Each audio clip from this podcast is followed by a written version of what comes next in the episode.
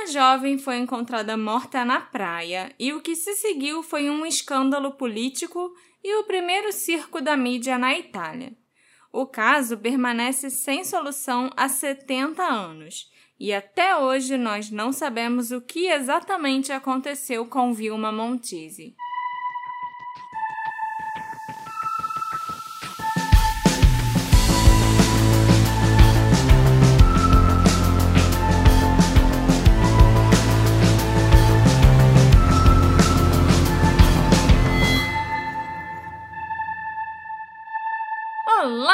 Ouvintes queridos! Sejam bem-vindos a mais um episódio do Detetive do Sofá. Eu sou a Marcela, a host desse podcast, e hoje a gente vai falar sobre um caso italiano. Parla! um caso italiano que aconteceu em Roma nos anos 50. É bem aquela versão da Itália que a gente vê nos filmes do Fellini, sabe? Sim, a gente vê gente que é pessoa culta e vê filme do Fellini, vê essa versão da Itália. Inclusive, o Fellini vai ser citado algumas vezes ainda a mais durante esse episódio, Alexandre. Mas antes, Marcela, eu só queria falar que esse podcast aqui, ele é uma produção 100% independente, 100% trabalhosa e... Oh, esse mês então... E é muito importante contar com os apoios dessas pessoas maravilhosas que são os nossos apoiadores que estão ali ajudando esse podcast a continuar do jeito que existe. Então, se você quiser se tornar um apoiador, entrar no nosso grupinho ouvir os episódios adiantado e ver gravação ao vivo e tudo mais, você vê lá no site da Aurelo como faz para virar nosso apoiador. Isso. E agora me conta a história da Vilma Montese. Vilma Montese nasceu em 1932 na cidade de Roma e sua família era de origem bem modesta. Seu pai, Rodolfo, trabalhava como carpinteiro e sua mãe, Maria, era dona de casa. Ela tinha um casal de irmãos e a família vivia em Roma. Na época do seu desaparecimento, a Vilma estava noiva de um policial chamado Angelo Giuliani, que trabalhava na cidade de Potenza naquela época, com quem ela se casaria em sete meses. A Vilma era uma jovem muito bonita e tinha o sonho de ser atriz. Ela, inclusive, já tinha atuado em pequenos papéis em filmes italianos. E todos que a conheciam a descreviam como uma pessoa reservada, elegante e que estava muito animada para o casamento que estava chegando. Em 11 de abril de 53, por volta das sete e meia da manhã, o corpo da Vilma foi encontrado numa praia, numa vila de pescadores em Torvaianica, perto de Roma. Ela estava desaparecida desde o dia 9 de abril. O corpo foi encontrado por um pescador que tomava café da manhã na praia.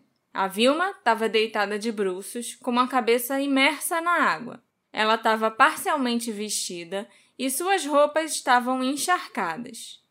Os seus sapatos, sua saia, suas meias, os suspensórios e a bolsa da Vilma haviam sumido. O médico legista que chegou ao local afirmou que o corpo já não estava mais rígido e que a Vilma provavelmente tinha morrido de 18 a 24 horas antes do corpo ser encontrado. Ele pensou que a causa da morte devia ser um acidente ou um suicídio. Quando a notícia da descoberta do corpo de uma mulher na praia foi divulgada, os jornais escreveram extensas reportagens, embora os investigadores tivessem proibido o acesso ao necrotério onde o corpo da vítima estava armazenado. No entanto, um dos jornalistas conseguiu entrar no necrotério e viu o corpo da mulher.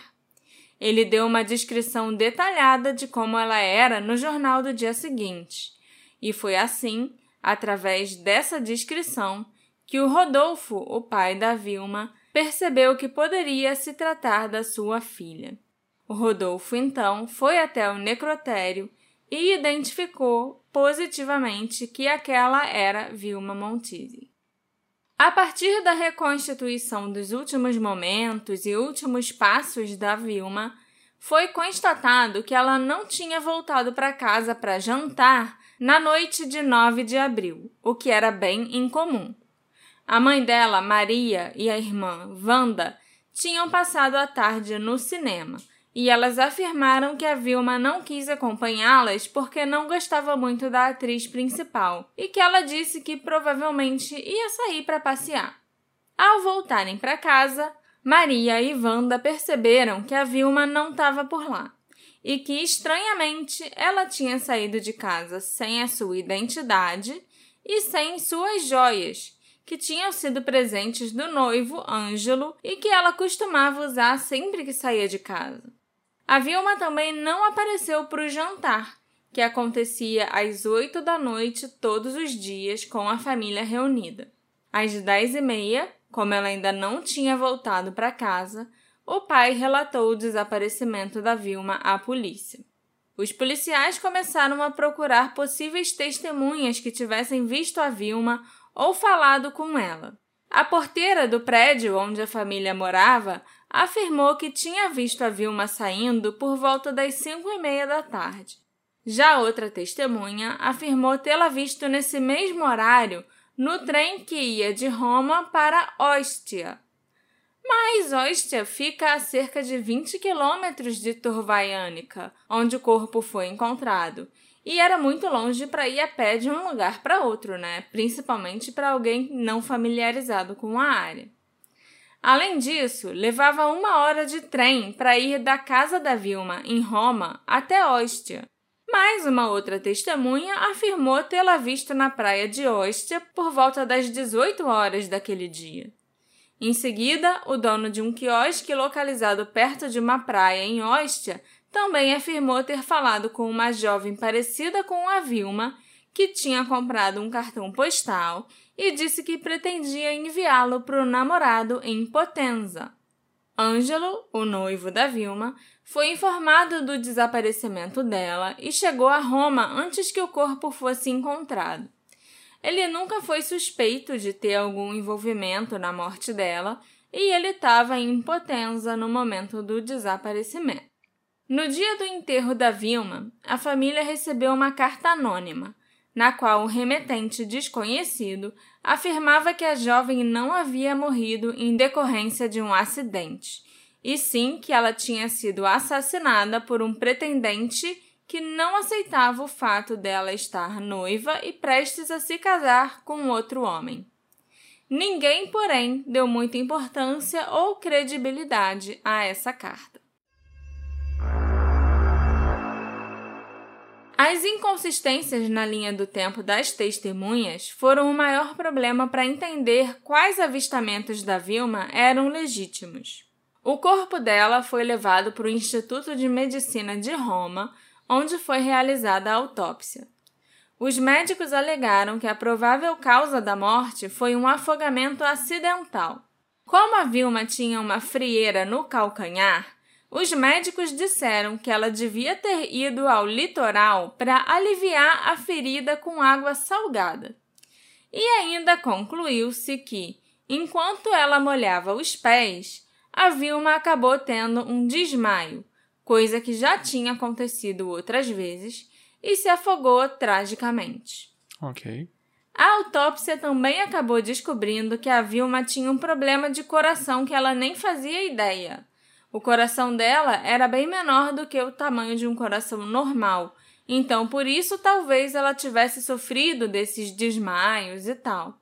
Então, enquanto ela supostamente aliviava a frieira dos pés andando na água, a Vilma desmaiou e morreu afogada. Mas ela desmaiava muito? Era toda hora? Era corriqueiro? Ah, era algo que aconteceu com uma certa frequência, sim. Mas assim, né? Eu já desmaiei várias vezes. Então, assim, eu não sei o que eles chamam de corriqueiro ou não. Tem gente que não pode entrar em um lugar cheio que desmaia. Tem gente que não pode ver sangue que desmaia. A gente não sabe se a Vilma desmaiou em alguma ocasião assim, ou se ela desmaiou fazendo alguma atividade física, entendeu? A gente só sabe que ela já tinha desmaiado outras vezes. Argumentou-se também que ela poderia ter morrido no mesmo dia em que ela desapareceu. A distância entre Ostia, o suposto último avistamento da Vilma, e a praia onde ela foi encontrada foi justificada dizendo que o corpo tinha sido movido pelas correntes marítimas. A autópsia também revelou que a Vilma ainda era virgem e que não havia sofrido violência sexual. Mais tarde, porém, outro médico disse que a presença de areia em suas partes íntimas só poderia ser explicada como consequência de algum tipo de violência sexual ou uma tentativa de violência sexual. Mesmo assim, a teoria da morte acidental foi considerada confiável pela polícia, que encerrou o caso. Aí acabou o episódio, gente. Esse aqui então vai ser ótimo de editar. Uhum. Mas nem todo mundo aceitou essa explicação mirabolante e meio improvável, né, para a morte da Vilma é, é, assim tão facilmente. É muitos cis, né? Sim. É também porque se ela foi no mar tratar da frieira, se ela teve um desmaio nesse momento, se ela teve um desmaio caiu na água, mas não acordou. Pois é, né? E ainda foi. caiu ali na beirinha da água e foi levada pela corrente até uma praia a 20 quilômetros de distância. Uhum. É meio esquisito. Havia algumas coisas estranhas sobre a morte dela que ficaram sem esclarecimento. O seu noivo Ângelo e muitos membros da imprensa não acreditaram que a morte da Vilma tinha sido um acidente.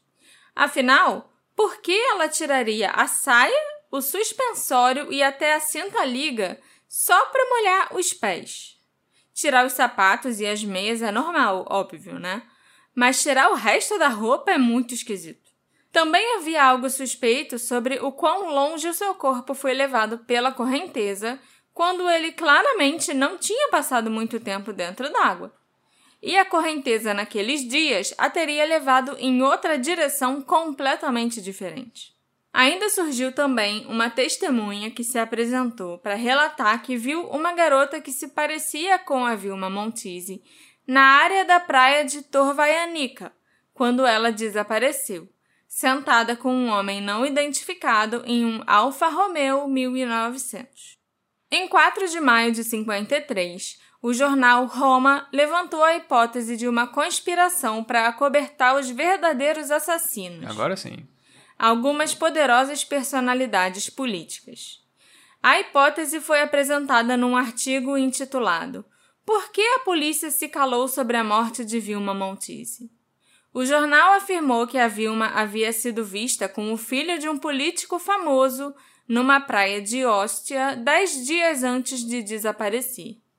Essa hipótese foi compartilhada por jornais nacionais de prestígio, como o Corriere della Sera, e por revistas de fofocas, lógico, né, como a Atualità.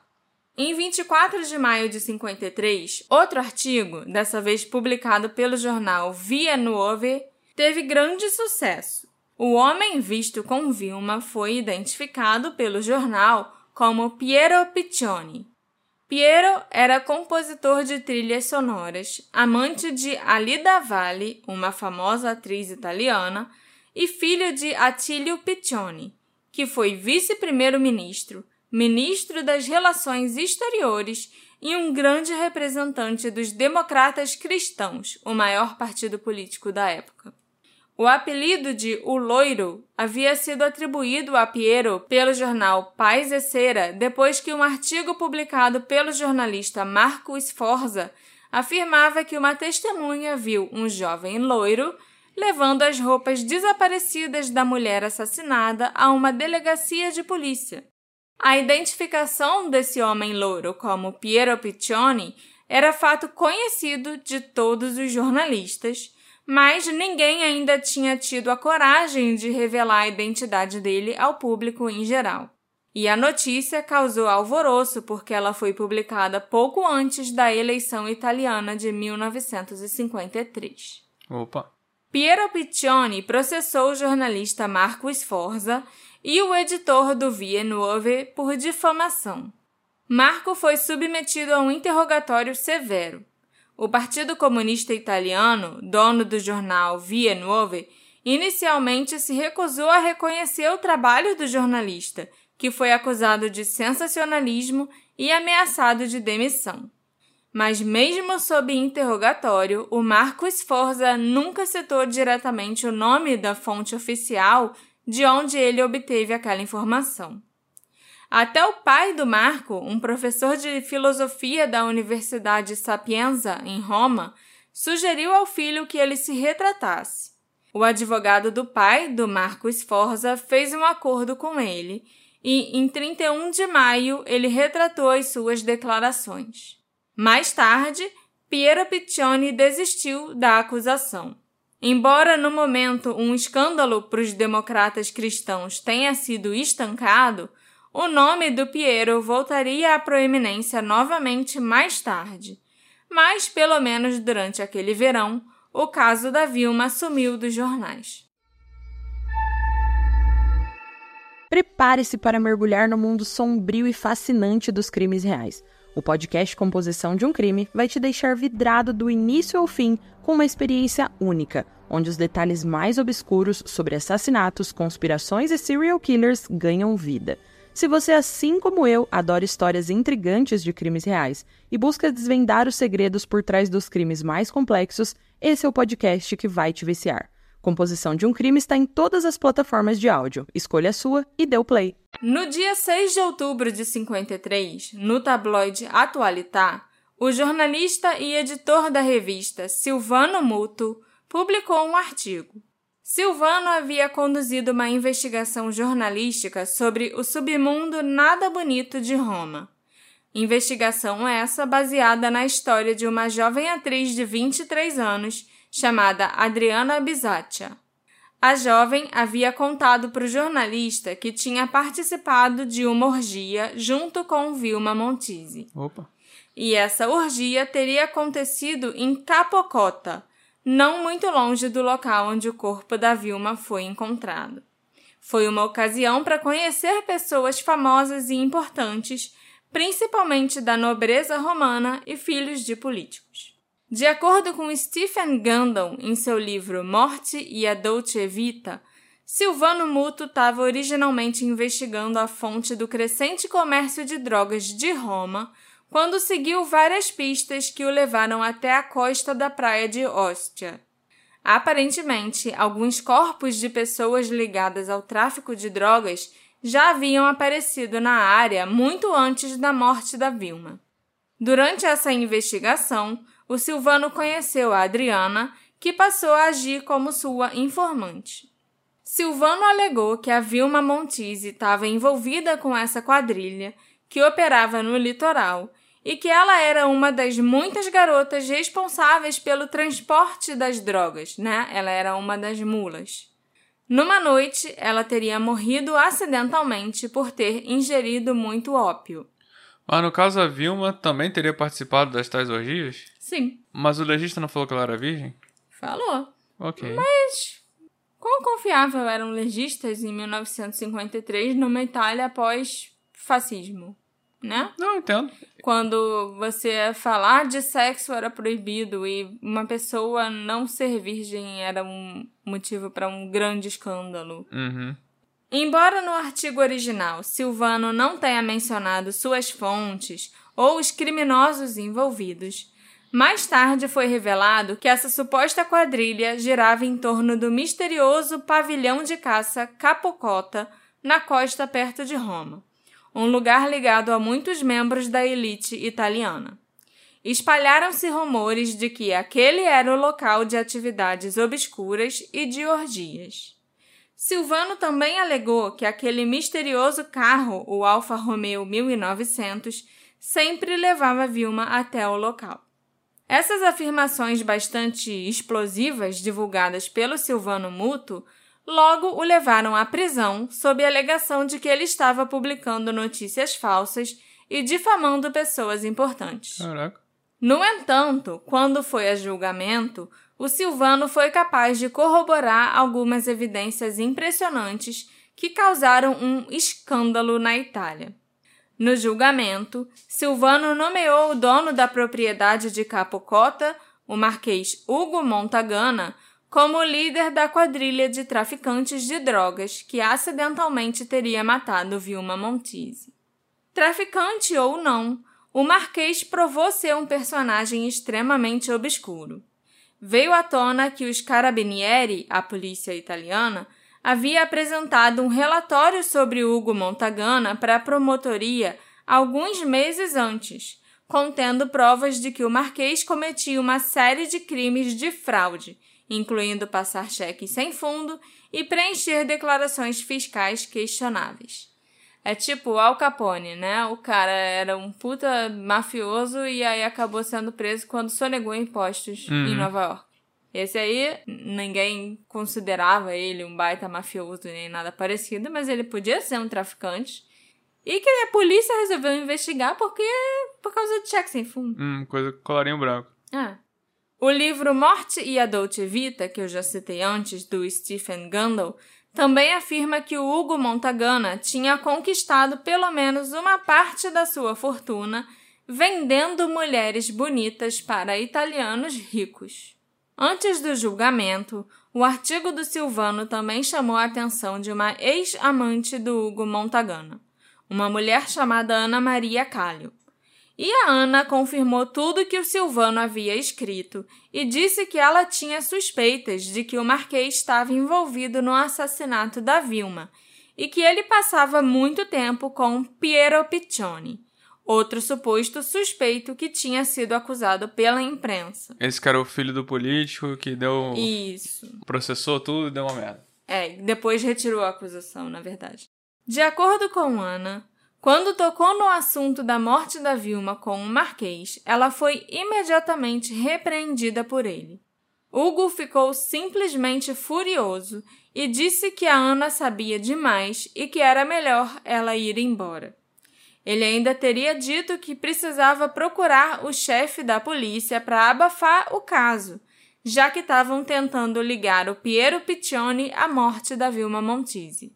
Piero Piccioni voltou a se tornar o objeto de intensa especulação da imprensa. Culpado ou não, Piero era um alvo fácil, né? Era um músico rico, compositor de jazz, que sempre viveu como um playboy, que era material perfeito para os tabloides italianos. Mas e o misterioso Alfa Romeo 1900, no qual a Vilma Montise supostamente foi vista pouco antes de morrer? Para surpresa de todos, o carro acabou sendo identificado e ele pertencia a um membro da família real italiana, o neto do rei Victor Emanuel III, o príncipe Maurice de Hesse. Caraca! Depois de ser convocado pela polícia para um interrogatório, Maurice confessou que esteve na infame propriedade de Capocota na época em que a Vilma foi morta. Ele também admitiu que esteve na companhia de uma mulher misteriosa que não revelou seu nome para ele. Como membro da realeza, o Maurice tinha privilégios no pavilhão de caça do Marquês Hugo Montagana. E apesar de ser uma pessoa de muito prestígio, o Maurice foi uma das várias pessoas que tiveram seus passaportes retidos enquanto as investigações avançavam. Olha aí. Quando o caso finalmente foi a julgamento, o príncipe Maurice conseguiu apresentar uma testemunha que alegou ser a tal mulher que estava com ele no veículo, no dia da morte da Vilma. Supondo que a sua história seja verdadeira, o Maurice reteve a identidade dessa companheira como uma medida cavalheiresca para protegê-la.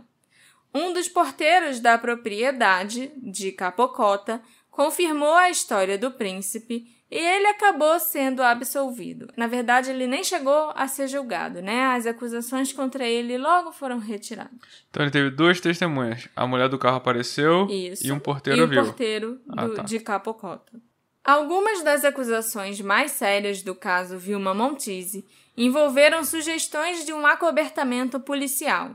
O chefe da polícia romana, chamado Savério Polito, foi investigado e considerado responsável pela decisão original amplamente desacreditada de que a Vilma tinha morrido ali por um desmaio acidental, né, molhando os pés e se Daquele afogou. jeito todo. É. A suposição geral era que Savério estava protegendo os ricos e poderosos de alguma forma. E o Savério cavou a própria cova quando ele resolveu emitir um comunicado à imprensa, atacando os jornais por especularem sobre o filho de uma personalidade política. Comentário que só comprovou como os jornais e o povo em geral estava certo de duvidar das suas intenções. Aos 73 anos, o Savério foi colocado em prisão domiciliar antes de ser julgado por seu possível envolvimento no crime. Ok. Eu estou ficando surpreso com algumas coisas que acontecem. O chefe dos carabinieri, né, da polícia italiana no geral, chamado Tommaso Pavone, também estava envolvido no caso. Envolvido como? Investigando ou envolvido acobertando? No julgamento do Silvano Muto, a Ana Calil testemunhou no tribunal que o Tomasso havia ganhado um apartamento de presente do Marquês Hugo e tinha ajudado a encobrir o assassinato. Então, né? Você entendeu a participação. Uhum. Embora ele negasse que houvesse qualquer conspiração, o caso Vilma Montise forçou o Tomasso a renunciar em 1954 e mais tarde ele admitiu no tribunal que passou sim muito tempo em contato com o Marquês. Em 1957, os principais suspeitos do caso, o Piero Piccioni, o Saverio Polito, né, o chefe da polícia de Roma, e o Marquês Ugo Montagana, foram levados a julgamento em um enorme processo judicial em Veneza.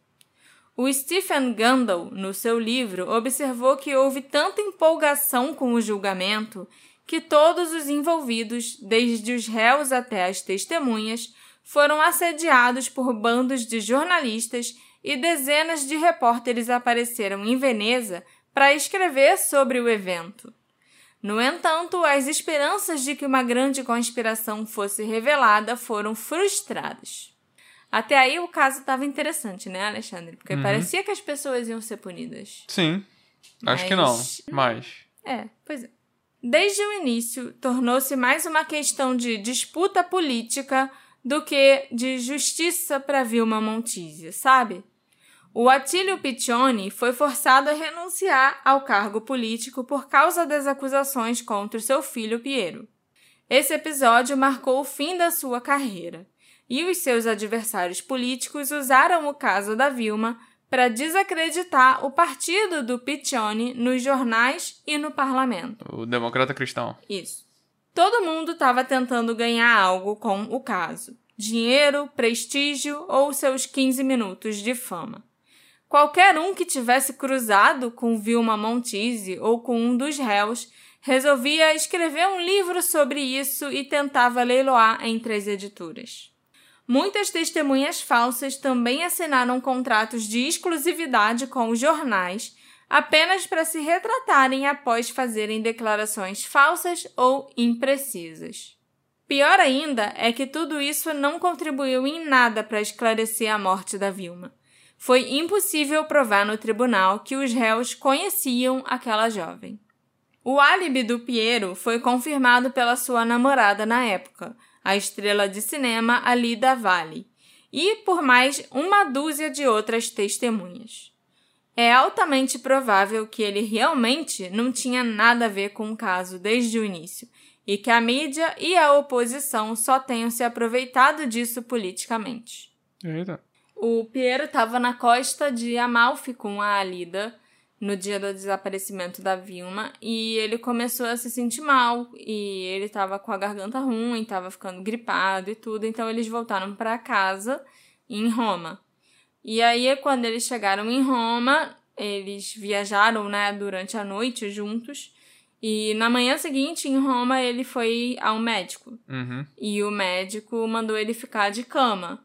E como ele era um cara muito rico, ele não só ficou de cama, como ele ainda contratou enfermeiros para ficarem à disposição dele, só por causa da dor de garganta que ele estava sentindo. Ok. E então, por isso que tinham várias testemunhas de que ele estava em casa de cama e tal, quando a Vilma estava desaparecida, né? E que ele estava em Amalfi quando a Vilma saiu de casa, no dia 9 de abril. Por outro lado, o Marquês Hugo era sem dúvida um personagem sórdido, mas nenhuma evidência concreta contra ele jamais foi encontrada. A única evidência era o depoimento da Ana Callio, que não era uma testemunha ocular da morte da Vilma, né? Ela não viu um assassinato acontecer. Ela só levou um fora. Ela levou um fora e escutou uns papos esquisitos uhum. dele sobre a polícia, sobre a morte da Vilma, sobre o Piero, cobertar, essas coisas. Mas assim, ela não podia dizer, eu tenho certeza que ele assassinou a menina, porque ela não viu isso uhum. acontecer. Então, mesmo que o Marquês estivesse envolvido no caso, o tribunal não tinha como condená-lo apenas com base em boatos ou em sua má reputação. As pessoas que realmente acabaram sendo julgadas pela mídia, no caso, não tiveram um julgamento formal, não foram nem os acusados.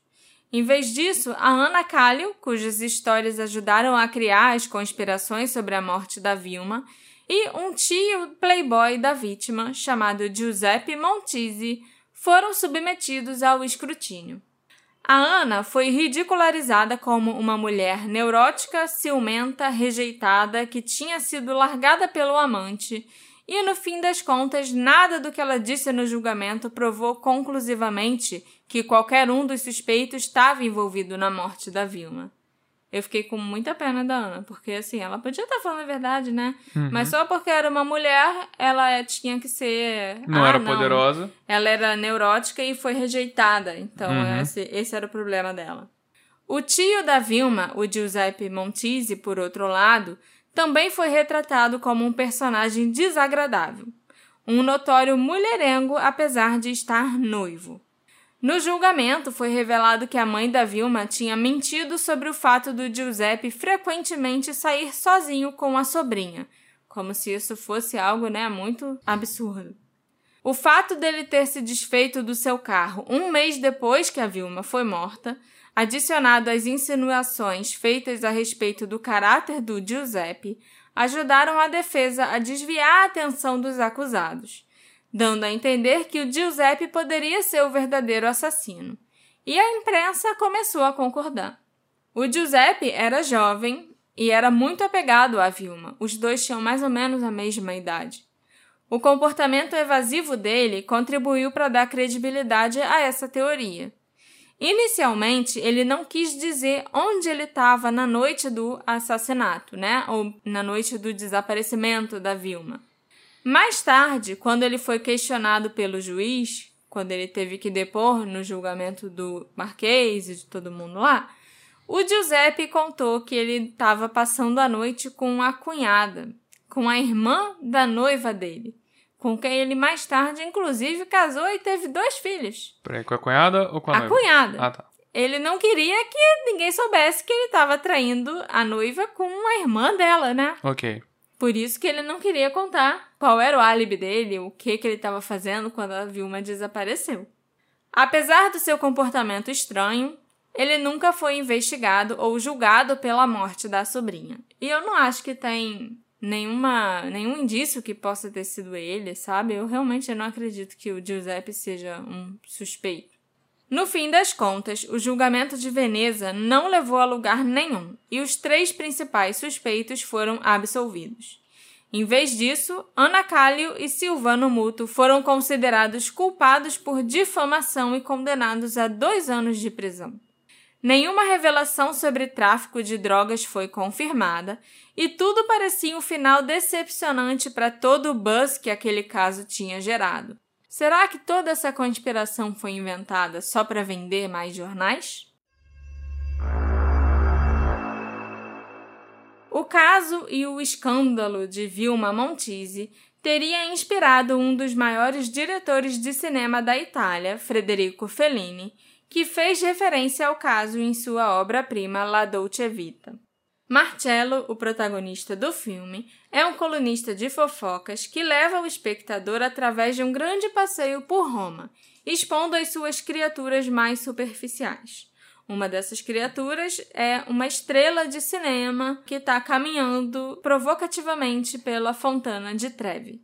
O filme, que retratava a Itália moderna de uma forma bem satírica, mostrando um mundo fascinado por dinheiro, fama, falsa religião e sexo causou indignação na primeira vez que chegou aos cinemas. E foi esse mesmo mundo insípido que o escândalo de Vilma Montise expôs, lançando uma luz sobre o mundo dos ricos e poderosos e gerando enorme publicidade por meio da venda de histórias obscenas para leitores de tabloides que não se cansavam de boatos. Assim como o herói do filme, os italianos comuns sentiam repulsa e fascinação ao mesmo tempo por histórias perturbadoras sobre estrelas, políticos e playboys. O caso da Vilma foi tão marcante para a imprensa na Itália que os historiadores acreditam esse caso e os escândalos que aconteceram em torno dele a ascensão dos paparazzi na Itália e a liberdade de imprensa. Na verdade, inclusive, a palavra paparazzo foi cunhada nessa época pelo próprio Frederico Fellini, que deu esse nome a um dos personagens do filme La Dolce Vita. Eu recomendo, gente, esse filme é muito bom. E tem várias outras é, associações que dá pra gente fazer, inclusive diretamente, sabe? Entre a Vilma Montise, a morte da Vilma Montise e o La Dolce Vita. Então é, é bem interessante. O ponto positivo do drama que se desenrolou foi que ele mostrou que a imprensa agora era capaz de desafiar as autoridades. Devido às investigações obstinadas, o questionável relatório policial sobre a morte da Vilma Montise foi submetido a um exame minucioso e o caso foi oficialmente reaberto pelo procurador-geral, apesar das objeções da polícia. Polícia essa provavelmente comprada pelo marquês Hugo Montagana. Essa foi uma grande mudança para a Itália, que estava livre do fascismo e da censura à imprensa havia poucos anos. Por outro lado, foi também o início da ascensão de um novo tipo de jornalismo invasivo, que se baseia em rumores e tira a privacidade das pessoas, né?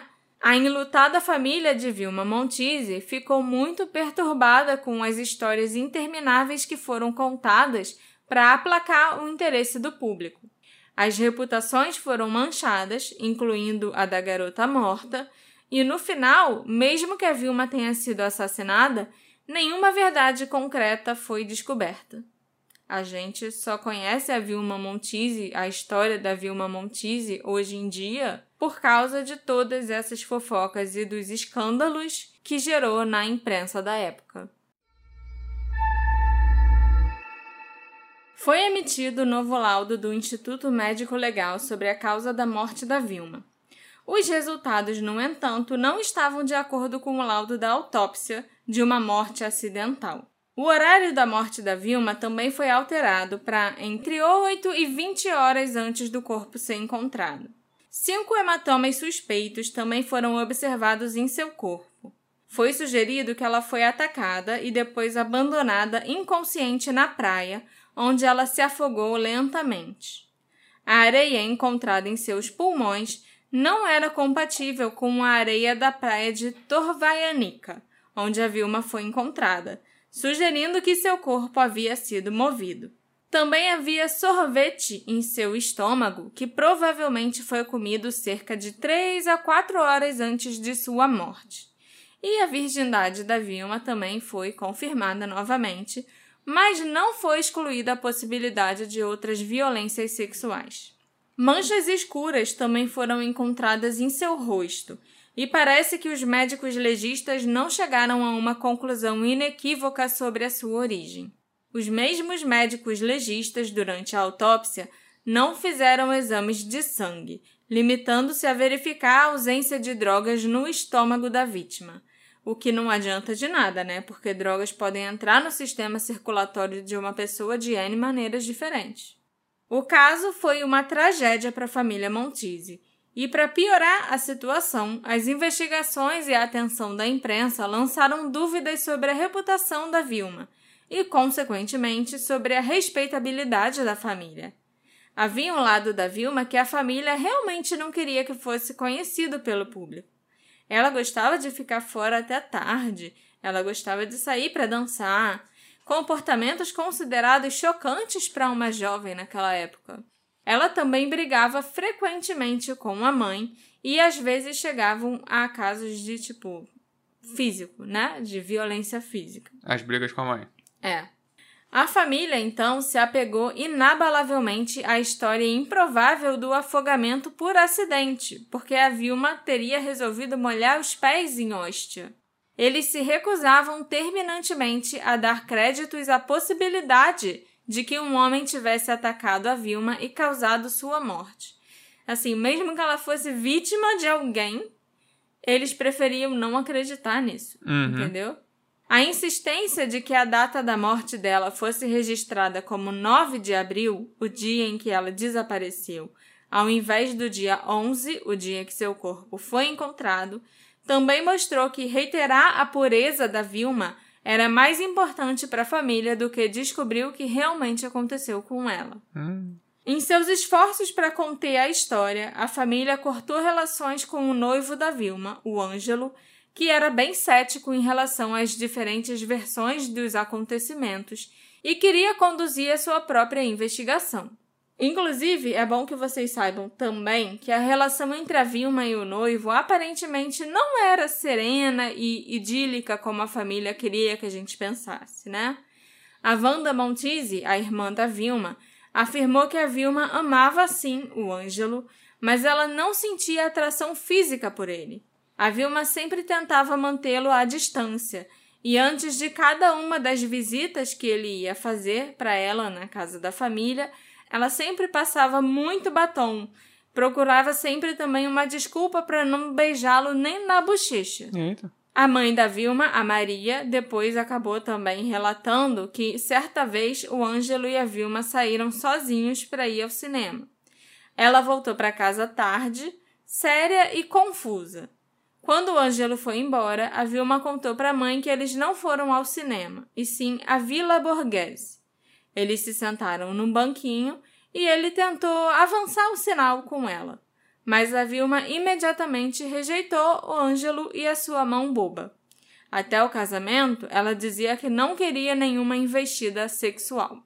Lembrando que por mais que o Ângelo e a Vilma não tivessem lá um relacionamento tão bom assim e que fosse meio que um casamento arranjado, ele nunca foi nem considerado um suspeito, né? Até Uhum. porque ele estava em outra cidade quando isso tudo aconteceu. E parece que também no meio familiar ele era o único que tava afim de querer Sim. descobrir alguma coisa. Sim, ele era o único que queria realmente entender o que aconteceu com a Vilma, Uhum. sabe?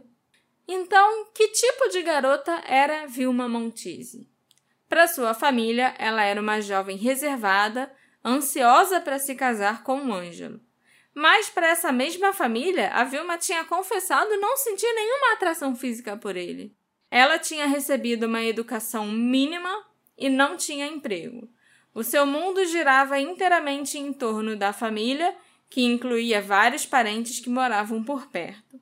Ela era um modelo de pureza e discrição, cuja morte foi resultado de um acidente estranho. Essa imagem foi desmentida por testemunhas que afirmaram ter ouvido inúmeras discussões no apartamento da família. E também pelo tio da Vilma, o Giuseppe, que insistia que a Vilma terminasse o noivado porque ela estava muito infeliz. Ele era o único que a incentivava a tentar ser mais do que só uma dona de casa, sabe? Ele queria que ela tentasse realizar o sonho que ela tinha de ser atriz, porque ele achava que ela merecia mais do que isso. E esse sabe? tio teve o nome também. Jogado na lama. Uhum. A aparência da Vilma estava mudando nas últimas semanas antes dela morrer. Ela comprou roupas mais elegantes e também começou a fumar. Como muitas meninas daquela época, ela ansiava por mais independência, mas tinha poucos meios de obtê-la. Teria a ingênua Vilma sido persuadida por pessoas que ela conhecia ou até mesmo por estranhos a participar de alguma atividade ilícita? Ou ela simplesmente conheceu um homem de quem ela passou a gostar mais do que o seu noivo, por quem ela realmente sentia alguma coisa, né? Após a morte da Vilma, descobriu-se que, sem o conhecimento de seus pais, ela tinha encomendado uma roupa nova no valor de 60 mil liras, um valor muito alto naquela época, de uma conhecida alfaiataria romana uma circunstância incomum dadas as modestas condições econômicas da família. Ninguém sabia a motivação que a Vilma teve para fazer essa encomenda dessa roupa nova, e nem como ela tinha arranjado dinheiro para comprar essa roupa. Eu, particularmente, acho que a mensagem anônima enviada para a família no dia do enterro da Vilma poderia ser verdadeira. Ela foi enviada antes de todo o circo da mídia começar, quando a Vilma era apenas outra garota morta comum. A gente também sabe que a maioria das mulheres é morta por um homem que elas conhecem. Então talvez o assassino fosse alguém que ela conheceu enquanto tentava se tornar uma atriz. Eu acho que teria sido fácil para ela ter um caso ou até ter um outro namorado, já que o noivo dela trabalhava e morava a quilômetros de distância. E ela não gostava dele, né? Uhum. Isso que é o principal. Obviamente, isso é apenas especulação. Mas eu acho que a teoria da morte acidental, porque ela foi molhar os pezinhos na praia, não tem nada de crível. A Vilma não tinha motivos para ir à Hóstia e era muito incomum que ela não contasse para a família que ela não voltaria para casa para a hora do jantar. E ela não tinha por que tirar os suspensórios ou a saia e muito menos a cinta liga só para molhar os pés. E o fato das roupas dela e da bolsa dela terem desaparecido é realmente suspeito e com certeza aponta para um crime. Eu acredito que a Vilma foi morta logo na noite do seu desaparecimento. Naquele dia, ela poderia ter um encontro marcado com alguém lá em Ostia, ou ela pode ter sido atacada por um estranho em um local perto de Torvaianica, provavelmente em alguma outra praia próxima. Também acho que ela esteve de fato na praia de Ostia em algum momento daquele dia, e que pelo menos um daqueles avistamentos era verdadeiro. Algum homem pode ter tentado assediá-la sexualmente, mas não conseguiu, ou talvez até tenha conseguido, afinal, a ideia de que a agressão sexual sempre deixa sinais físicos não é verdade. Além disso, eu não confio nos médicos legistas, porque, como eu já disse, era 1953 e esse assunto era considerado vergonhoso pela sociedade em geral. E pelo que você falou da família, isso tem cara muito que agradar a família. Sim, com certeza. Então, o homem poderia ter até tentado dominar a Vilma ou tentado estrangular a Vilma, e ela pode também ter tentado lutar com ele, mas acabou desmaiando por causa do seu problema cardíaco, que só foi revelado na autópsia, né? Problema que nem ela sabia que ela tinha, mas talvez no esforço que ela estava fazendo para se desvencilhar de alguém, ela tenha acabado desmaiando. E o homem pode ter achado que tinha matado a garota. Ele a deixou na praia, onde ela foi se afogando lentamente. Pegou as roupas e a bolsa dela e se desfez daqueles itens. Mais tarde, ele também pode ter transportado o corpo dela, talvez até de carro, para a praia de Torvaianica, onde o seu corpo foi descoberto. A parte complicada de entender é por que o corpo dela foi movido, né? A gente sabe que ela provavelmente morreu numa outra praia, porque a areia encontrada nos pulmões era diferente da areia da praia onde ela foi encontrada. Talvez a praia onde ela se afogou fosse muito frequentada durante a noite, e aí o responsável pela morte dela pensou que o corpo seria descoberto cedo demais. Eu não faço ideia, mas eu tenho certeza de que o corpo dela não ficou no mar por um ou dois dias e não ficou ali na beira da praia de Turvaianica também por muito tempo. Um jornalista britânico que recentemente escreveu sobre esse caso especulou que a Vilma poderia ter se envolvido numa rede de serviços de acompanhantes. Naquela época, em Roma, haviam moças que ofereciam companhia nas mesas dos cafés, dos bares e restaurantes mas era realmente só companhia, não envolvia favores sexuais nem nada do tipo. E a inocência real ou presumida dessas moças era muito valorizada pelos clientes. Então, será que a Vilma pode ter feito esse tipo de trabalho? E será que ela pode ter sido morta por um dos homens que ela conheceu em algum bar ou café? Faz sentido. É uma pena que todo aquele circo da mídia e todo o escândalo político tenham atraído todas as atenções, tenham meio que atraído os, os holofotes, né? Ao invés da morte da Vilma. E movido as investigações para um ângulo totalmente diferente e que hoje em dia a gente sabe que provavelmente não tinha fundamento. Que o Piero Piccioni provavelmente não tinha nada a ver com a Vilma Talvez nem o Marquês tivesse, talvez ele realmente só estivesse tentando ajudar o amigo que ele viu que estava sendo acusado pela imprensa. Uhum. Entendeu?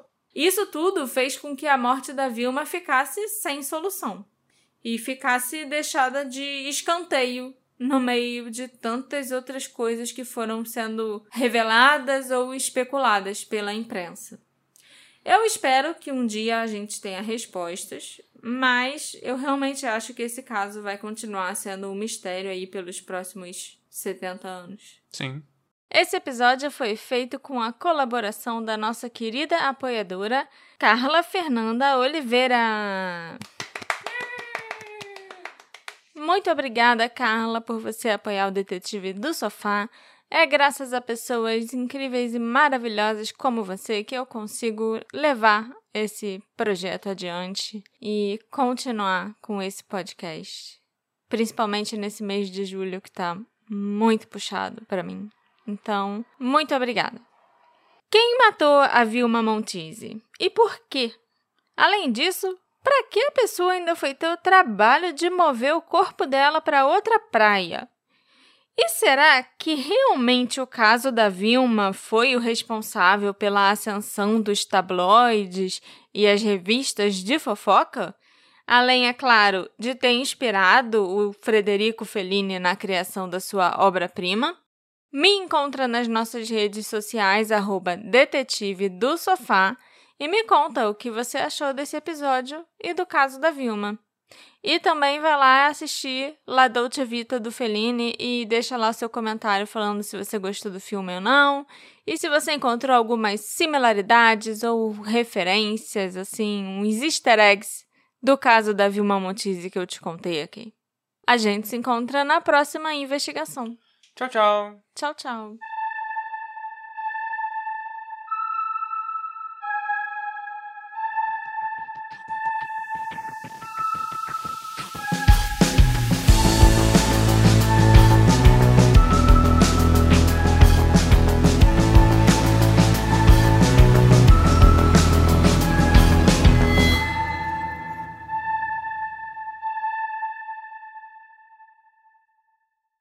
Prepare-se para mergulhar no mundo sombrio e fascinante dos crimes reais. O podcast Composição de um Crime vai te deixar vidrado do início ao fim com uma experiência única, onde os detalhes mais obscuros sobre assassinatos, conspirações e serial killers ganham vida. Se você, assim como eu, adora histórias intrigantes de crimes reais e busca desvendar os segredos por trás dos crimes mais complexos, esse é o podcast que vai te viciar. Composição de um Crime está em todas as plataformas de áudio. Escolha a sua e dê o play.